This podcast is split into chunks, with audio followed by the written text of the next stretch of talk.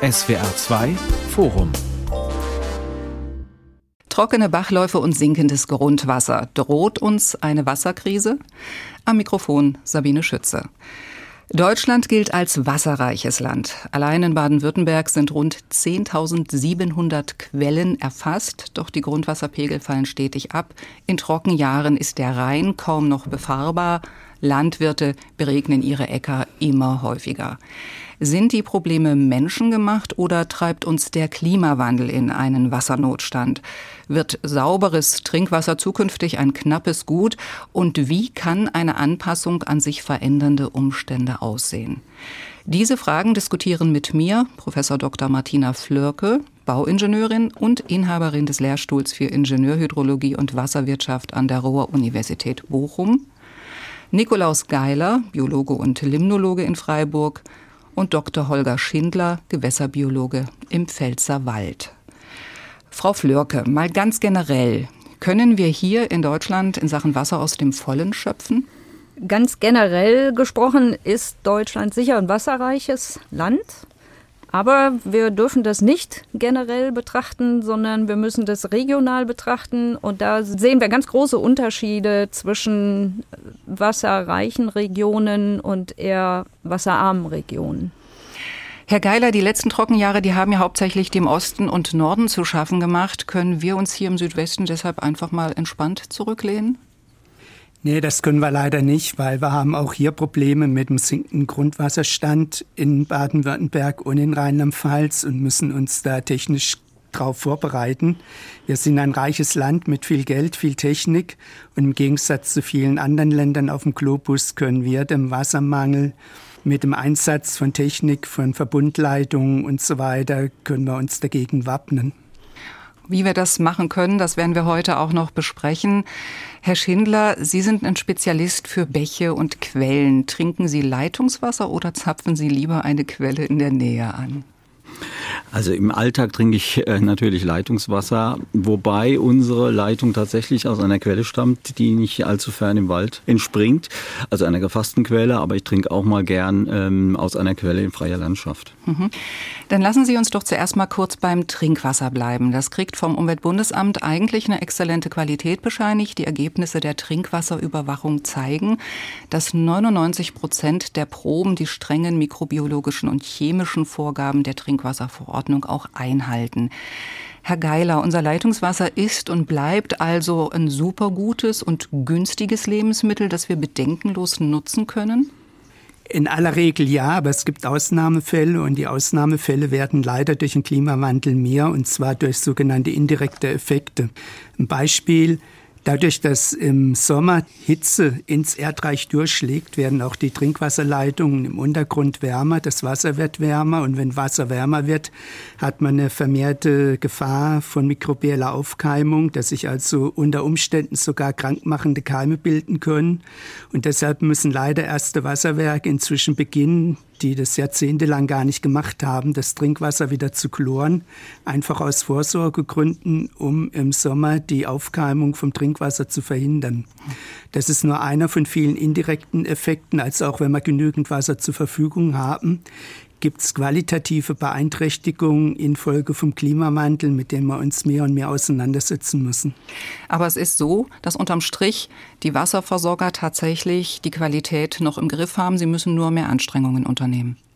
Ja, weil bekanntermaßen ist der Trinkwasser das bestuntersuchte Lebensmittel, was wir in Deutschland haben, mit einer hohen Kontrolldichte. Und wenn es zu Aufkeimung oder auch zu chemischen Beeinträchtigungen kommt, wird es in aller Regel sehr schnell festgestellt, sodass man Gegenmaßnahmen in Angriff nehmen kann.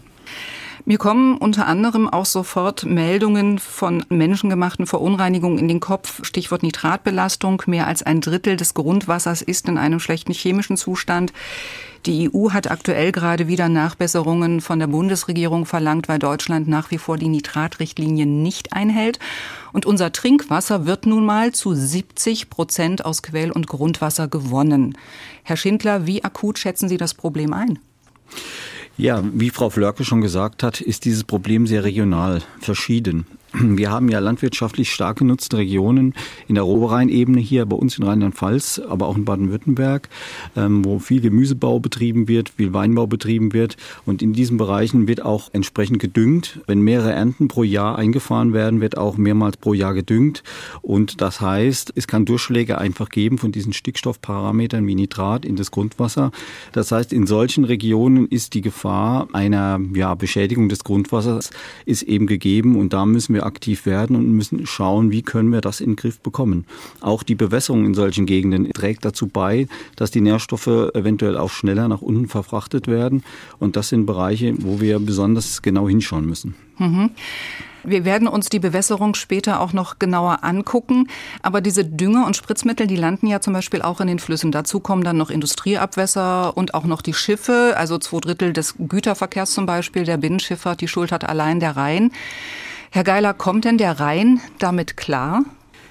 Also muss man ein bisschen differenzieren, wenn ich mich an meine Ursprünge erinnere. Also als ich angefangen habe mit dem Gewässerschutz, das war in 70er Jahren und da war der Rhein von einer ganz anderen Wasserqualität wie heutzutage. In 60er Jahren hat er sogar eine Qualität gehabt wie heutzutage der in Zhejiang in China. Das heißt, wir haben äh, enorme Fortschritte gemacht. Aber nichtsdestotrotz ist ein Problem, dass sogenannte Mikroverunreinigungen durch die Fortschritte in der Analytik vermehrt gemessen werden können. Mikroverunreinigungen sind zum Beispiel Pharmawirkstoffe aus Schmerzmitteln, sind Silberschutzmittel aus Maschinengeschirrspülmitteln. Und die Summe dieser Mikroverunreinigung steht im Verdacht, dass sie die biologischen Lebensgemeinschaften im Rhein schädigen können, so dass inzwischen klar ist, dass man noch weitergehende Anstrengungen beim Ausbau der Kläranlagen machen müssen, Stichwort vierte Reinigungsstufe, um auch dieses Problem noch zu bereinigen. Und dann ist natürlich so, dass wenn durch den Klimawandel vermehrte Trockenzeiten der Rhein weniger Wasser hat, findet eine Aufkonzentration dieser Mikroverunreinigung statt, weil je weniger Wasserführung der Rhein hat, desto höher wird der Abwasseranteil. Und am Ende müssen die Niederländer die Suppe auslöffeln, buchstäblich. Und die Niederländer drängen auch in Deutschland drauf, dass weitergehende Maßnahmen bei der Abwasserreinigung, Vermeidung von Mikroverunreinigung getroffen werden. Das heißt schon, wir müssen uns des Problems der Wasserqualität durchaus annehmen. Aber es ist ja auch eins, das wir schon lange diskutieren. Wie weit sind wir da denn auf dem Weg? Wie schätzen Sie das ein? Frau Flörke, können Sie dazu was sagen? Ich glaube, wir sind noch nicht weit genug auf diesem Weg, was natürlich damit auch zu tun hat, dass es darum geht, die Verursacher ausfindig zu machen, wer letztendlich für die Einträge zur Verantwortung gezogen werden muss. Das sind hier zum einen die Landwirtschaft, zum anderen eben auch, wie schon erwähnt, die sogenannten Punktquellen, also die Einträge über Kläranlagen, die natürlich äh, nicht alles zurückhalten können, so wie sie derzeit ausgebaut sind. Das heißt, das Problem muss man sicherlich ganzheitlich betrachten und in dem Zusammenhang sind verschiedene Verursacher damit zu berücksichtigen. Darüber hinaus natürlich auch die Klimawandelkomponente, die immer mitgedacht werden muss. Also mhm. Von daher können wir sicherlich noch des Weges weitergehen und es gab ja auch verschiedene Bestrebungen, dass man äh, in verschiedenen Arbeitsgruppen miteinander diskutiert hat, um eben auch zu identifizieren, wo liegt die Problematik eigentlich und wie können wir das Ganze dann lösen. Gut, also da sind wir aber auf dem Weg und müssen den halt, wie Sie gerade selber sagen, weitergehen. Nur noch mal abschließend, um das klarzustellen. Wir haben Probleme durchaus, was die Wasserqualität bei Grund, Fluss, Quellwasser betrifft, aber es betrifft nicht unser Trinkwasser. Das ist richtig so. Das ist auf jeden Fall so, weil die Wasserwerke haben ja eine hochstehende Aufbereitungstechnik. Viele Wasserwerke müssen gar keine Aufbereitung machen, aber die, die eine Aufbereitung machen müssen, haben da inzwischen sozusagen viel Übung. Und man muss es auch immer größenordnungsmäßig sehen, über Lebensmittel, über die Atemluft, über schadstoffbelastete Kleidung nehmen wir 100 bis 1000 Mal mehr Schadstoffe auf als über in Anführungszeichen das dreckigste Trinkwasser, was es in Deutschland gibt. Herr Geiler, Sie haben es ja gerade vorhin auch schon mal kurz angesprochen. Bei Niedrigwasser wird es mit der Wasserqualität äh, beim Rhein zum Beispiel auch deutlich schwieriger. Nun haben wir aber gerade einen überdurchschnittlich nassen Winter hinter uns. Das Wetter letztes Jahr hat uns nach drei trockenen Jahren wieder gezeigt, was Regen wirklich bedeutet. Man muss sagen, leider auch samt katastrophaler Überflutung im Ahrtal beispielsweise. Ist es jetzt unnötig, gerade ausgerechnet jetzt über eine mögliche Wasserknappheit zu reden, Frau Flörke? Sagen wir mal, ein verhältnismäßig nasser Winter sorgt ja letztendlich nicht dafür, dass alle Speicher gleichermaßen wieder aufgefüllt werden. Wenn wir ins Besondere des Grundwasser betrachten. Sie haben ja auch zu Recht gesagt, gute 70 Prozent der Trinkwasserversorgung in Deutschland erfolgt aus dem Grundwasser. Der Zuwachs an Wasser ins Grundwasser, das sind langsame Prozesse. Das heißt, das Wasser durchsickert erst die Bodenzone, bis es letztendlich den Grundwasserspeicher erreicht und diesen dann auch wieder auffüllt. Diese Auffüllprozesse sind sehr, sehr langsam und wenn wir betrachten, wir sehen viele Grundwasserleiter, die schon seit fünf bis zehn Jahren in der Tendenz fallende Pegel anzeigen, die können wir nicht mit einem nassen Winter wieder auffüllen. Also die Bilanz, die geht leider nicht auf. Aber ich habe gelesen, dass sich mengenmäßig eigentlich unsere großen Grundwasserkörper hier in Deutschland noch in einem guten Zustand befinden, auch gemäß der EU-Wasserrahmenrichtlinie und dass wir Menschen letztendlich von den erneuerbaren Süßwasserressourcen deutlich weniger als 20 Prozent entnehmen. Und diese 20 Prozent, das ist genau die magische Wasserstressmarke, sprich mehr als diese 20 Prozent wäre gar nicht gut. Also eigentlich müsste es doch alles Paletti sein hier in Deutschland und auch im Südwesten. Offenbar ist es das aber nicht, wenn ich Sie richtig verstanden habe, Frau Flörker. Wo liegt denn der Fehler bei dieser Rechnung? Der Fehler der Rechnung liegt im Prinzip immer darin, welche Raumeinheiten wir betrachten. Sie haben gerade von großen Grundwasserleitern gesprochen. Wir haben aber jetzt nicht in Deutschland einen großen oder zwei große Grundwasserleiter, sondern wir haben verschiedene Grundwasserleiter auf verschiedenen Stockwerken äh, im Untergrund.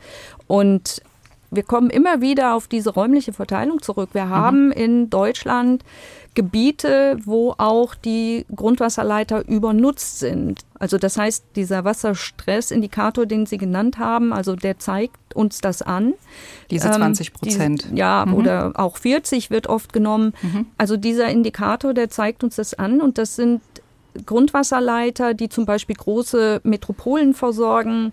Das sind Grundwasserleiter, die zur Bewässerung äh, genutzt werden und die sind oft äh, wirklich an dem Rahmen der sogenannten nachhaltigen Nutzung. Das heißt, die Grundwasserneubildung, also das, was an Grundwasser neu gebildet wird, das wird auch darüber hinaus entnommen. Und dann müssen wir an den Speicher herangehen.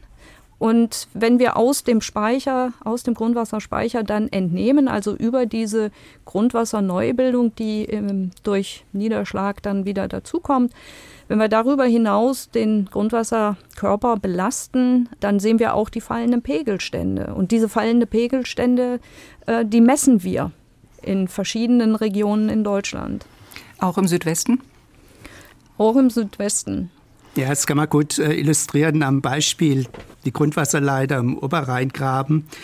Die fassen so viel Wasser wie dreimal der Bodensee. Bis dieser Wasserkörper in die Knie geht, muss viel passieren.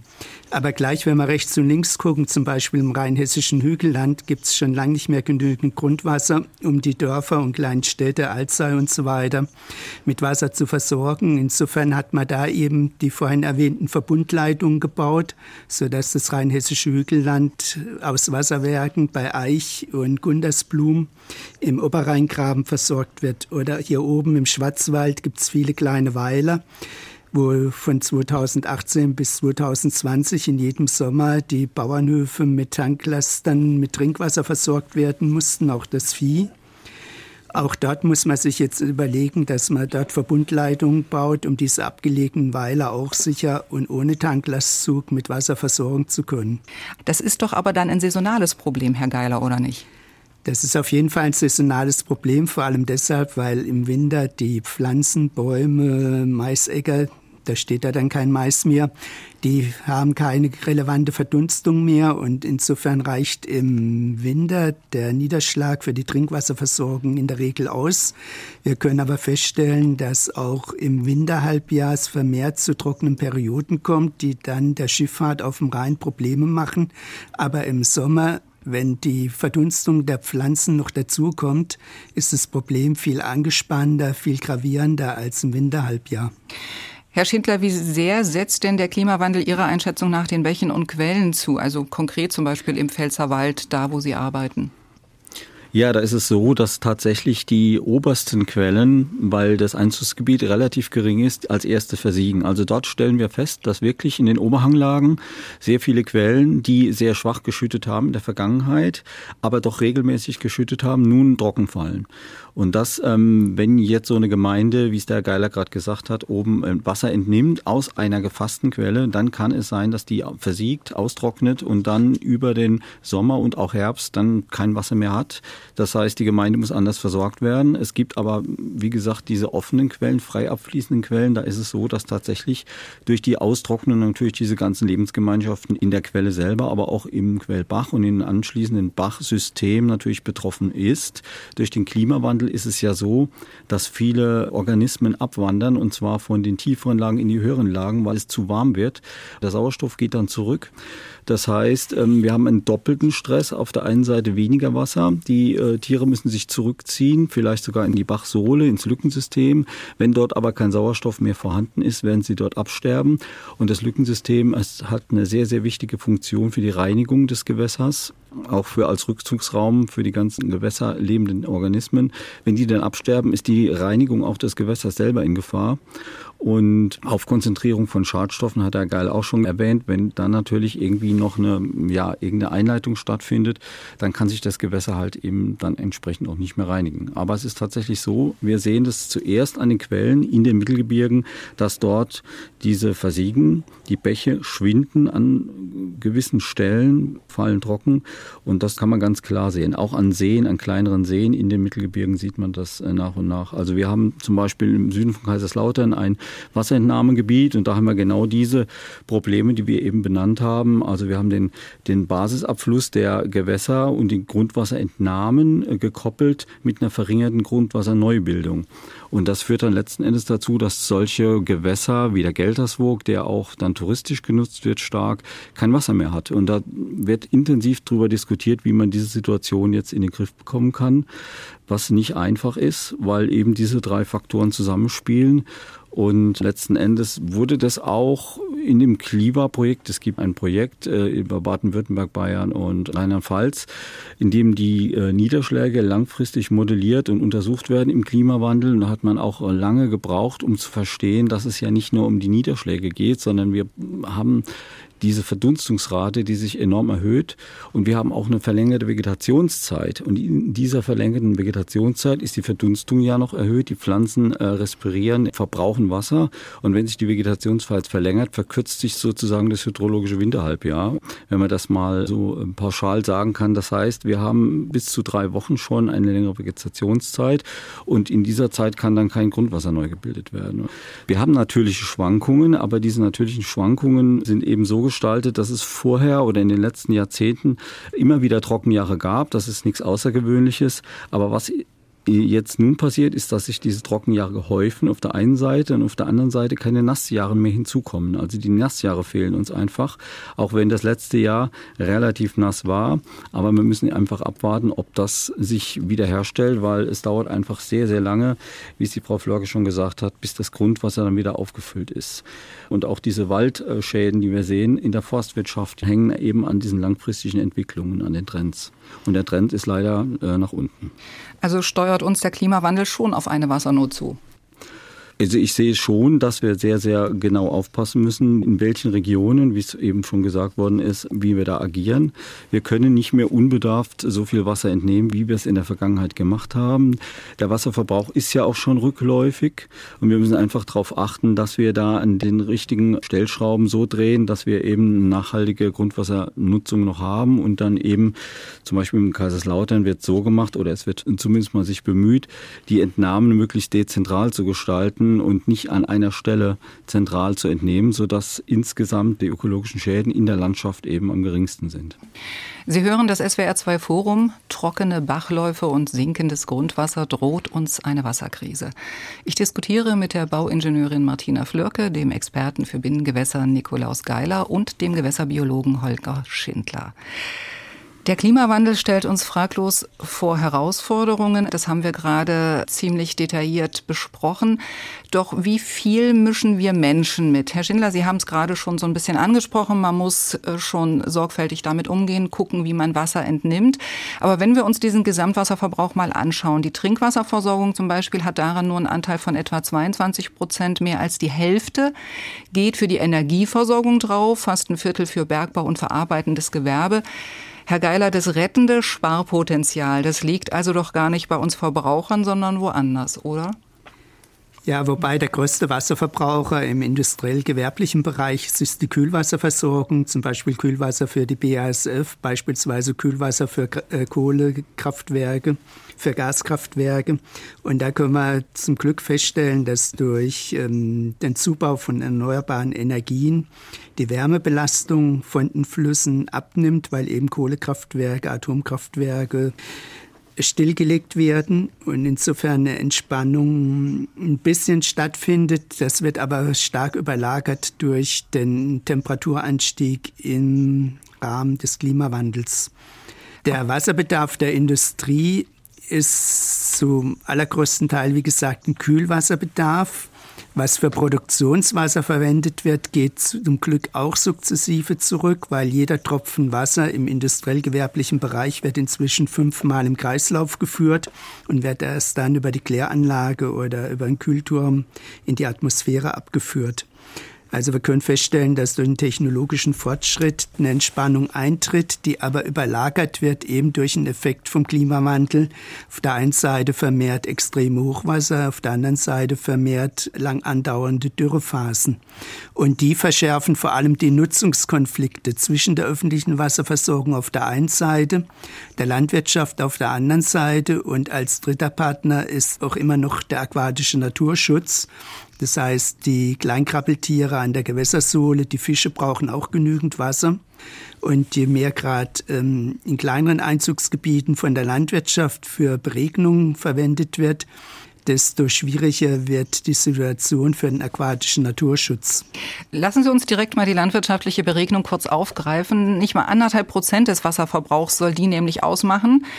Wenn ich dann aber wiederum zum Beispiel auf der A61 rund um Frankenthal unterwegs bin, beispielsweise also in der Pfälzer Gemüseanbauregion, dann werden diese riesigen Felder dort spätestens ab dem Frühjahr tatsächlich großflächig bewässert. Herr Schindler, Sie schauen sich diesen Aspekt des Wasserverbrauchs ja gerade in Zusammenarbeit mit der Uni Koblenz-Landau an. Ist meine Wahrnehmung tatsächlich so verschoben, dass das gar nicht so viel ist, wie der Eindruck erweckt wird? Ja, das ist keine einfache Frage. Es gibt äh, genehmigte Wassermengen, Mengen, die entnommen werden zur Bewässerung. Jetzt ist es aber so, dass es vielfach einfach äh, nicht kontrolliert werden kann, was alles entnommen wird. Und wenn es eben trocken ist und das Hilfegesuch groß ist, wird eben sehr viel Wasser entnommen, was dann vielleicht nicht im Einzelfall an dem Brunnen jetzt genehmigt wird. Es werden auch Leitungen gelegt von einem Brunnen zum anderen oder in anderen Feldern. Das heißt, äh, wir haben die Situation da, dass bis zum Zehnfachen sogar der genehmigten genehmigten Wassermengen entnommen wird in Trockenphasen. Das heißt, wir müssen da genau darauf achten, wo das Wasser herkommt. Es gibt ja Grundwasserentnahmen und es gibt Rheinwasserentnahmen, Beregnungsverbände, die sich darum kümmern, dass das möglichst auch äh, so geregelt wird, dass ähm, keine Schäden entstehen. Aber wir wissen ja, im Klimawandel wird es zu immer mehr Ausweitung dieser Beregnung kommen. Wir müssen jetzt also in Südniedersachsen, Ostniedersachsen werden sehr, sehr viele Flächen beregnet. In Brandenburg werden viele Flächen beregnet. Da muss man sich dann schon fragen, in dieser Form, ob diese Beregnung noch so aufrechterhalten werden kann. Also es gibt auch neue Techniken der Beregnung. In den Mittelmeerländern kriegen wir es vorgemacht, wie die dort mit äh, Tröpfchenbewässerung und anderen äh, Bewässerungsmethoden arbeiten. Bei uns wird teilweise mitten in der Hitzephase Weise äh, beregnet von oben, was sehr viel zur Verdunstung natürlich beiträgt. Da könnten wir ganz andere Mechanismen nutzen, um eben für dieses Wasser effizienter einzusetzen. Aber wenn ich Sie richtig verstehe, vermuten Sie schon, dass deutlich mehr Wasser für die Beregnung verbraucht wird in der Landwirtschaft, als es derzeit angegeben wird. Also es ist relativ bekannt auch, es ist auch der Landesregierung teilweise bekannt. Man möchte die Landwirtschaft nicht einschränken. Ja, mhm. also es, wir müssen ja auch irgendwo unser Gemüse herstellen, das ist wohl richtig, aber wir müssen einfach deutlicher schauen, wir müssen das viel mehr monitoren, wir müssen mehr, viel mehr schauen, wo geht das Wasser hin, wo wird es entnommen, wie können wir es steuern und vor allem, wie können wir es auch so steuern, dass dann keine äh, Schäden entstehen an den nachfolgenden Gewässern. Und das findet noch äh, nach wie vor viel zu wenig statt. Da lebt man einfach noch äh, im Geist der letzten 20, 30 Jahre, wie es da gelaufen ist. Und da müssen wir also dringend umdenken, weil im Klimawandel wird es sich verstärken stärken. Wir müssen auch überlegen, sind alle Kulturen auf allen Flächen sinnvoll? Wie können wir die Kulturen so steuern, dass sie eben wasserresistenter sind, dass man vielleicht Kulturen anbaut, die nicht so viel Wasser brauchen, die vielleicht nur hm, nachts wenig bewässert werden müssen? Da in diese Richtung müssen wir uns bewegen. Mich würde noch interessieren, Frau Flörke, wo sehen Sie denn die größten Probleme beim Wasserverbrauch tatsächlich? Das ist eine gute Frage, wo die größten Probleme sind. Um nochmal was aufzugreifen, was Herr Schindler gerade gesagt hat. In Deutschland muss man sagen, wir monitoren unseren Wasserentnahmen und Wasserverbrauch verhältnismäßig schlecht. Das heißt, da vernünftige Datengrundlage zusammenzustellen, um wirklich auch daraus abzuleiten, wie viel Wasser wird wo und wann eingesetzt, das ist teilweise nicht möglich. Moment, da muss ich Sie ganz kurz unterbrechen. Ich zu Hause habe eine Wasseruhr. Ja, da Sie geht, schon. Da, geht, da gehen keine 100 Milliliter un, ungesehen raus sozusagen. Ja. Warum ist es sonst so schwierig? Das Trinkwasser ist sehr gut monitort und da diese Informationen, die werden auch gebündelt weitergeleitet an die Statistiken, also an die Landesämter, die diese Statistiken dann betreiben. Die gibt es aber dann natürlich nicht pro Haushalt, sondern das wird wiederum aufaggregiert. Mhm. Diese Informationen ist sehr viel schwieriger dann zu erhalten hinsichtlich der Industrie. Beziehungsweise dann das Thema, was wir ja schon aufgegriffen hatten, insbesondere die Landwirtschaft. Da gibt es Wasservergaberechte, da wird Wasser entnommen, wie viel das ist, weiß eigentlich keine Statistik, will ich mal sagen. Und das heißt, so für uns auch in der Wissenschaft, wir haben es sehr schwer, da überhaupt an verlässliche Daten zu kommen, die man dann nutzen könnte, um daraus überhaupt abzuleiten, was für Konzepte benötigen wir. Und es ist schon richtig, dass natürlich die Entnahmen, die wir für, für die Beregnung benötigen, das ist regional gesehen teilweise ein Problem. Es gibt halt Regionen, da kann man ohne Bewässerung Landwirtschaft nicht in der Art betreiben, dass man annähernd die Erträge schafft, die man jetzt derzeit auf einem Feld erwirtschaftet. Das ist dann einfach nicht mehr möglich. Ja, wir können da technologisch gegensteuern. Man muss aber dann auch berücksichtigen, es gibt den sogenannten Rebound-Effekt, dass man sagt, ja, ich habe eine Tröpfchenbewässerung, aber dafür kann ich jetzt zwei Felder mit der Tröpfchenbewässerung bewässern und dann reduziert man nicht die Wasserentnahme, sondern hat sie auf einem Feld natürlich effizienter gestaltet, aber nimmt noch ein zweites Feld dazu. Insbesondere in den Regionen, die leichte Böden haben, glaube ich, wird man auch zukünftig nicht auf die Bewässerung verzichten können, weil die Böden einfach sehr tief dann auch ausgetrocknet sind und die Pflanzen benötigen Wasser und nur so bekommen sie es. Das Thema Industrie wurde ja schon angesprochen in der Elektrizitätsproduktion der größte Anteil des Wassers, der fließt wieder zurück ins Gewässer, erwärmt fließt er zurück, aber erstmal in der Quantität haben wir nicht so viele Verluste. Die Verluste zeigen sich dann, wenn wir Kühltürme haben, wo wir dann Wasser verdunsten. Äh, in der verarbeitenden Industrie wird das Wasser sehr häufig äh, wiederverwertet. Also auch da wird schon sehr effizient gehandelt. Von daher glaube ich, sind wir insgesamt gesehen eigentlich schon ganz gut aufgestellt in Deutschland, was jetzt die Wasserentnahme, den Wasserverbrauch anbelangt. Also auch zu sagen, wir verfolgen eine effiziente Wassernutzung. Dennoch haben wir Managementprobleme, würde ich sagen, weil wir auch dann überlegen müssen, ist es sinnvoll nach wie vor aus diesem Grundwasserleiter hier regional das Wasser zu entnehmen, weil ansonsten die Pegelstände sich weiter reduzieren, der Wald kein Wasser mehr erhält, also weil der Boden einfach so stark dann ausgetrocknet ist, Moore trocknen äh, und so weiter, Bäche versiegen, dass man dann halt Konzepte fassen muss, aus anderen Regionen das Wasser zu bekommen. Natürlich muss man auch da wieder gucken, ob das dann letztendlich ähm, nachhaltig ist, wenn man aus anderen Regionen per Fernleitung und so weiter das Wasser bezieht gibt auch Diskussionen dahingehend, dass man sagt, dass man Talsperren erweitert, dass einfach wenn wirklich starke Niederschläge auftreten oder auch eben Hochwasser sind, dass man diese dann vermehrt auffangen kann, um dann mehr Volumen über das Jahr zur Verfügung zu haben, um dann eben auch entsprechend die Abgaben so gestalten zu können, dass aquatische Ökosysteme, also der Mindestabfluss gewährleistet wird, aber auch eben die Trinkwasserversorgung. Also ich glaube, wir müssen einfach in anderen Konzepten denken als wir das zurzeit tun. Und ich glaube, eine Reduzierung im Wasserverbrauch, die erschließt sich mir daraus nicht zwingend. Also es gibt sicherlich ähm, hier und da noch Potenzial, Wasser, den Wasserverbrauch zu reduzieren. Mhm. Aber prinzipiell, glaube ich, müssen wir andere Konzepte verfolgen. Geben Sie mir mal da ein Beispiel, was Sie damit meinen. Das, was ich damit meine, ist, dass wir versuchen, eben entweder Fernleitungssysteme weiter auszubauen, dass sich Wasserversorger zusammenschließen, um dann untereinander eben auch Wasser anders zu managen, also großregionaler zu managen, unter Umständen nicht mehr für eine Gemeinde, sondern dass mehrere Gemeinden sich zusammenschließen und untereinander dann das Wasser verteilen weil das, was wir auch in den letzten Jahren gesehen bzw. auch gehört haben, waren ja zum Teil auch infrastrukturelle Probleme, die dazu geführt haben, dass wir Engpässe hatten. Also dass Speicher zu klein dimensioniert sind bei den Wasserversorgern und so weiter. Also auch da kann man schon noch mal ein Stück weiter denken, dass man versucht, Wasser in jeglicher Form zu speichern, zur Verfügung zu stellen, wann es dann gebraucht wird. Ähm, Herr Geiler, gehen Sie da mit und sagen Sie, das ist durchaus eine Möglichkeit, in der Richtung zu denken? Oder sagen Sie auch, da muss politisch noch was anderes passieren, mehr passieren? Ja, ich denke, es ist der richtige Weg, dass man die Wasserversorgung auf mehrere Standbeine stellen muss, sodass sich die Wasserversorger sozusagen gegenseitig aushelfen können, wenn es Probleme gibt.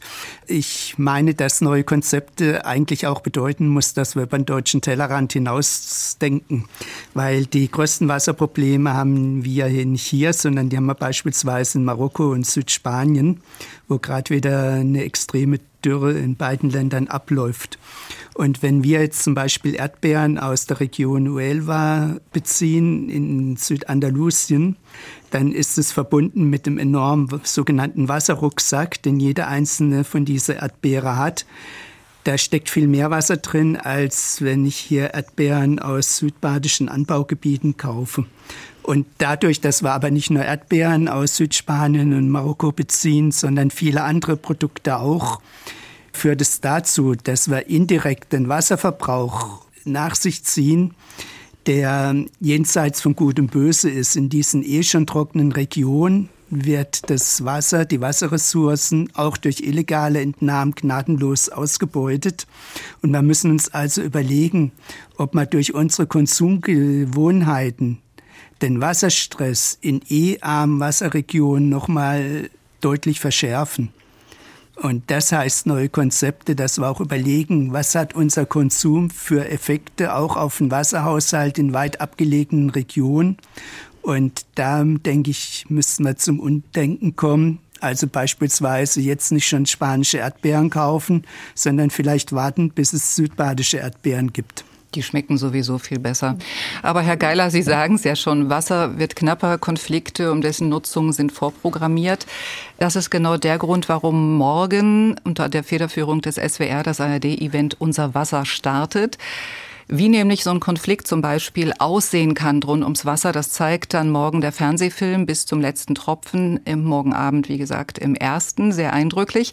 Und die realen Hintergründe zum Thema, die beleuchtet anschließend auch noch eine Doku. Außerdem starten mehrere Projekte, zum Beispiel die Mitmachaktion Wie viel Wasser wird für dich verbraucht? Da kann man dann eben den Wasserrucksack, den Sie, Herr Geiler, angesprochen haben, als Wasserfußabdruck auch mal errechnen. Beitragen kann man auch selbst zum Beispiel bei der Crowd Science Aktion Wo verschwinden unsere Bäche und Teiche? Und es laufen Forschungsprojekte wie zum Beispiel Wassernot und Klimawandel in Zusammenarbeit mit der Uni Koblenz-Landau. Bis in den Sommer hinein widmen wir uns hier im SWR dem Thema Wasser in all seinen verschiedenen Facetten. Heute hier im SWR 2 Forum geht es auch darum, nämlich darum, wie sich die Verfügbarkeit von Wasser ändert, deutschlandweit und auch hier im Südwesten. Frau Flörke, wie kann eine nachhaltige Wassernutzung aussehen, mal abgesehen von den verlängerten Leitungen, die Sie angesprochen haben? Naja, die verlängerten Leitungen, das muss man natürlich auch hinsichtlich der, der Nachhaltigkeit überprüfen, bewerten, ob das dann der beste Plan ist oder nicht oder ob das dann nicht doch noch äh, andere Managementoptionen gibt. Also das sei mal dahingestellt. Insgesamt, wenn wir über Nachhaltigkeit sprechen, dann müssen wir eigentlich global denken. Also Nachhaltigkeit mhm. können wir sicherlich auch im regionalen Handel erreichen, aber letztendlich muss man es global denken. Und da haben wir ja jetzt den Wasserfußabdruck schon angesprochen hinsichtlich der landwirtschaftlichen Produkte. Aber genauso gut muss man das adressieren, wenn wir über unsere erneuerbaren Energien zum Beispiel sprechen. Auch jedes Windrad hat einen Wasserrucksack und jeder Sonnenkollektor Panel hat einen, einen Wasserrucksack. Das haben wir auch in einem Forschungsprojekt bewertet und analysiert. Also von daher ist die Sache sehr komplex, mhm. wenn man, wenn man der, den Themenbereich Wasser rausnimmt, weil Wasser so als Querschnittsmedium eigentlich äh, so vielfältig zum Einsatz kommt, dass man sich gar nicht nur so einen Bereich rauspicken kann, wenn man über Konflikt spricht. Und Konflikte entstehen natürlich immer dann, wenn die Ressource knapp wird und wenn verschiedene Sektoren, möchte ich sie mal nennen, nachfragen nach dieser Ressource. Und dann ist natürlich am Ende diese ganz spannende Frage, wer erhält sie dann, diese Ressource, wenn sie wirklich knapp ist? Das ist, glaube ich, eine viel spannendere Frage. Wie gehen wir damit um, wenn wirklich Wasserknappheit herrscht? Wir können so schnell das Wasser dann nicht ran schaffen, aber wie versorgen wir trotzdem bestmöglich? Haben Sie Anpassungsvorschläge? Wir sind gerade in einem Forschungsprojekt unterwegs, die Auswirkungen des Klimawandels auf die Wasserverfügbarkeit, verschiedene Partner für das äh, Bundesumweltministerium. Und da erarbeiten wir verschiedene Maßnahmen, die da zum Zuge kommen sollen. Also letztendlich, sagen wir mal, haben auch einige Bundesländer haben das auch schon in ihren Gesetzen verankert, dass die Trinkwasserversorgung die höchste Priorität hat. Rheinland-Pfalz ist auch dabei, ne? Ja, Nordrhein-Westfalen auch. Mhm. Ähm, und das ist ein ganz wichtiger Schritt, würde ich sagen, dass die Trinkwasserversorgung erstmal äh, gesichert ist. Wobei Trinkwasserversorgung heißt, die öffentliche Wasserversorgung. Aus der öffentlichen Wasserversorgung werden dann aber trotzdem auch Pools befüllt und aus dieser Wasserversorgung werden auch Gärten zum Teil bewässert. Also das kann man dann nicht mehr trennen. Man kann am Ende nur appellieren, dass zum Beispiel Pools nicht befüllt werden, wenn der Spitzenbedarf aus der öffentlichen Trinkwasserversorgung zu decken ist, weil sonst kann der einfach nicht mehr gedeckt werden. Und ähm, wie man dann am Ende damit verfährt, ob man der Landwirtschaft das Wasser zugesteht oder der Industrie zum Beispiel das Wasser zugesteht. Also in, in so einer Situation sind wir ja Gott sei Dank noch nicht gewesen. Aber dazu wird es runde Tische geben. Äh, so viel kann ich dazu schon mal sagen. Und dann muss man da sicherlich Lösungen erarbeiten. Und das ist eine Aufgabe, an der Sie in Zukunft auch mitwirken werden. Ja. Herr Geiler, äh, Sie sind ja beim Arbeitskreis Wasser in Freiburg mit unterwegs. Was ist denn Ihr dringlichstes Anliegen? Ja, auf der einen Seite denke ich, dass wir unkonventionell denken müssen, neue Bündnisse eingehen sollten. Beispielsweise haben wir hier nördlich von Freiburg ein Erdbeeranbaugebiet, wo es richtig gehend Zoff gibt zwischen den Landwirten, die immer mehr Wasser brauchen um gegenüber der andalusischen Erdbeere überhaupt noch konkurrenzfähig zu bleiben. Und wir sagen seitens der Umweltverbände, wir setzen uns für eure Buchholzer Erdbeere ein. Wenn ihr weniger Wasser verbraucht, wenn ihr sogenannte Smart Irrigation Verfahren anwendet, also intelligente Bewässerungsverfahren, wenn ihr also nachweislich weniger Wasser verbraucht, auch nebenbei weniger Pestizide, weniger Dünger, dann versuchen wir im Freiburger Markt aktiv und offensiv eure Erdbeere zu vermarkten, weil wir denken, wenn jetzt der Wasserbedarf gedeckelt wird für die Buchholzer Erdbeerbauern, dann kommen halt noch mehr Erdbeeren aus Andalusien mit einem noch viel größeren Wasserrucksack, mit noch mehr viel ökologisch-sozialen Problemen als die hiesige Erdbeere. Also ein Versuch zu einer Zusammenarbeit zwischen Landwirten und Umweltverbänden zu kommen, um solche Probleme zu bereinigen oder zumindest zu mindern. Und zum anderen denke ich, man müssen wirklich dreimal um die Ecke denken, um zu erkennen, welche Folgen unser Konsum zur Folge hat, nicht nur bezogen auf der Erdbeere, sondern beispielsweise auch bezogen auf den sogenannten grünen Wasserstoff. Um ein Kilogramm grünen Wasserstoff zu produzieren, brauche ich neun Kilogramm oder neun Liter Wasser. Und der grüne Wasserstoff soll zu 80 Prozent aus Chile kommen, aus Marokko kommen, aus Namibia kommen. Das sind viele Länder mit großem Wassermangel. Also müssen wir auch schauen in Bezug auf unseren Energiekonsum, wie kann ich den so umgestalten, so intelligent managen, dass der Wasserbedarf möglichst gering ist. Und das geht eben nur, wenn ich über die Landesgrenzen hinaus denke und wie die Frau Professor Flörge gesagt hat, wenn ich global denke. Gut, Sie haben es ja gerade angesprochen. Es ist also, ähm, das sind die Energieträger, die nachhaltig sein müssen. Es muss der Anbau nachhaltig sein. Kommt aber noch dazu, Wasser ist ja auch ein Menschenrecht. Herr Schindler, muss jetzt einfach die Natur dann sehen, wo sie bleibt? Nee, also ich sehe das nicht als Gegensatz, sondern als Ergänzung. Also wir brauchen als Menschen ähm, eine intakte Natur, die uns ja das Wasser bereitstellt. Also ähm, wir können nicht äh, darauf hoffen, dass in einer, äh, ich, ich sag mal, zerstörten Natur uns die äh, Natur noch Wasser zur Verfügung gibt.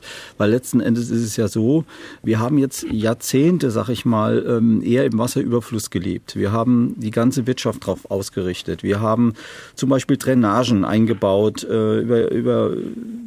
zig Jahrzehnte.